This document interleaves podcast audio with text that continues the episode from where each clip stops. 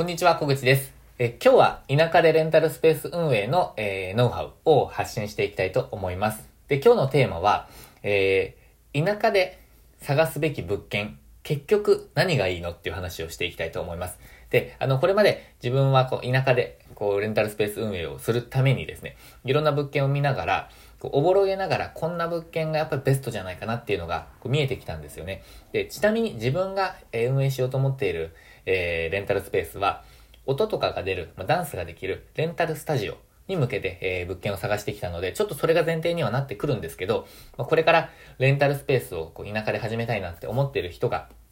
えー参考にしてもらえたらなと思っています。で、田舎という点では、えー他の、例えばスタジオじゃなくても、ちょっとこう参考になるようなポイントなんかも出てくると思う、思いますので、気になる方はぜひ最後まで、えー見ていただいて、で、参考になったという方はチャンネル登録をぜひよろしくお願いします。えーということで、えっ、と、結論からお伝えします。結論は、えー田舎でレンタルスペースを作るなら、一軒家の平屋の賃貸がベストじゃないかなと思ってます。あの、レンタルスタジオですね。で、えっと、レンタルスタジオにするならこれがベストじゃないかなっていう結論に今のところ至ってます。なんでかっていうと、えー、3つあるんですけど、えー音とか振動をまず気にしなくていいっていうことですね。あの、一軒家だったら、もういくら中で音が出てても、もう本当に近接しているところでも窓の近くで音をバンバンバンバン出したら、ちょっと隣の人に迷惑かもしれないですけど、でも、あの、音とか振動を基本的にはあまり気にしなくていいっていうポイントが一つ。で、二つ目は、と、都心ほど、えー家賃が高くないっていうことですね。あの、5万円とか、5万円から8万円ぐらいの、だいたいそれぐらいの幅で、えーちゃんとした物件っていうのはたくさんありますし、ここは、その、限界集落とかではないので、えっ、と、家賃1万円ですとか1万5千円ですみたいな、こう、田舎暮らしの人に、人に、こう、おすすめできるような物件とはちょっとまた条件が違ってくるんですけど、まあでも、えー5万円とか8万円ぐらいでも十分いい物件があるっていうことですね。そんなに高くないっていうことです。あとは、えー駐車場があるっていうことです。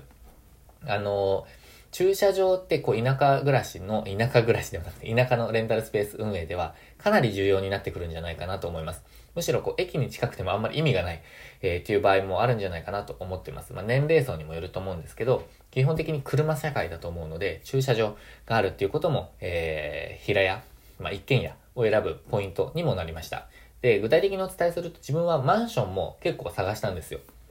でも、あの、マンションはちょっと合わないなって思いました。なぜなら、まあ、レンタル、えっ、と、スタジオなので、えっ、と、やっぱり音が確実に響いてしまうということと、木造が多かったので、すごくやっぱり響く構造の、えーマンション、アパートが多かったんですよね。で、二つ目がやっぱり駐車場が、あの、1台か、多くても2台。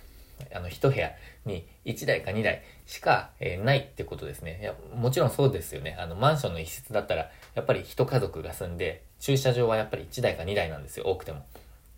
なので、もしくはま追加契約しないといけないとか、そういうシステムなので、まあ、ちょっとそれは、えー現実的じゃないなって思いました。あとは、そもそも、そもそもになっちゃうんですけど、マンション自体が少ないですね。あの、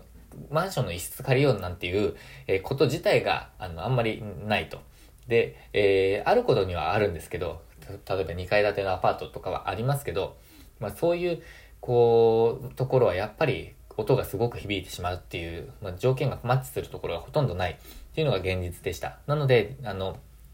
まあ自分は、えー一軒家がいいんじゃないかなっていう結論に今のところ至ってます。で、そんなこと言いながらなんですけど、自分が今回契約した、えー物件は、えー一軒家平屋じゃないんですよ。一軒家じゃないんですよ。あのテナントですね、店舗用の、まあ、オフィスとか事務所とか、まあ、店舗用の、えーテナントを借りました。で、もう本当に、えー一軒家じゃないじゃんって言われたらもう本当その通りなんですよね。でも、まあ、今回は、えっ、と、条件的には非常にこうマッチしていて満足はしています。えーまあ、でも、夫のことを考えるなら、やっぱり一軒家がいいんじゃないかなっていう意見は変わらないですね。で、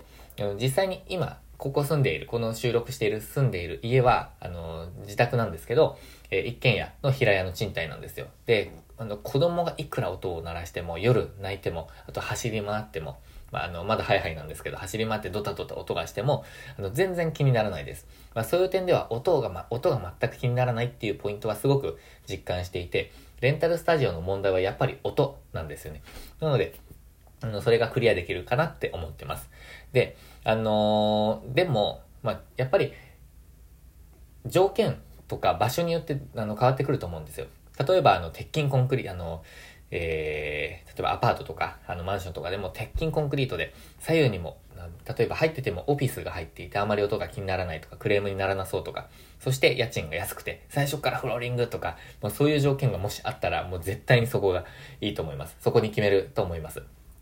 なので、場所とか条件によっても、あの、判断はすごく変わってくると思うので、まずは、あの、いろんな、えー、物件を、まあ、見ることをスタートに、あの、していただいたらいいんじゃないかなと思います。で、あのー、例えばこう、情報サイトでこう見ていくのもいいと思うんですけど、あの、実際に内覧をしてみるっていうのも、あのー、おすすめです。で、こう、あ、こういう物件があるんだっていうふうに、えっと、まあ、知っていく、見ていくっていうのも大事だと思います。で、その中で、あ、ここ行けそうだなっていうのが出てくると思うので、そういうポイントはおそらく、えー、音が全然気にならないとか、まあ、条件がすごくマッチする、あの、しているっていうポイントだと思うので、ぜひぜひ、あの、たくさん、えー、見るようにしてみたらどうかなって思ってます。で、あとは、立地条件ですよね。あの、うちのスタジオは、えー、駅から、あの、結構離れていて、徒歩圏内とはあまり言えないような場所なんですよね。で、まあ、車社会だからいいっていうのもあるんですけど、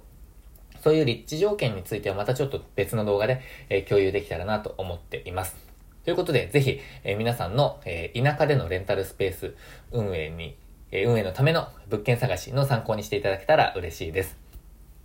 ということで、このチャンネルでは田舎でレンタルスペース運営のノウハウとか、あとは自分が今、もうまさに、え、準備中、あの、運営に関して、え、やっているところなので、えー、その、えこれからやろうと思っている人の参考になれば、すごく嬉しいです。で、こういった、えレンタルスペース以外にも、え自分は、え人生にチャレンジをおテーマに、こう皆さんの背中をちょっと押せるような、そんな動画を配信しています。えー、人生を変えたいとか、ちょっと理想の人生に行きたいとか、個人で稼げるようになりたいとか、そういう風に、えー、願っている人、その人たちの背中を押せたらと思っていますので、えー、ちょっとチャレンジする勇気が出ないとか、個人で稼げるようになりたいとか、人生変えたいと思っている方は有益な情報をお届けできるえように頑張っていますので、えー、チャンネル登録ぜひよろしくお願いします。自分も、えー、たくさんチャレンジをしているので、そういう情報も発信していきたいと思ってます。ということで今日も最後まで、えー、動画をご視聴いただきましてありがとうございました。今日もチャレンジできる一日にしていきましょう。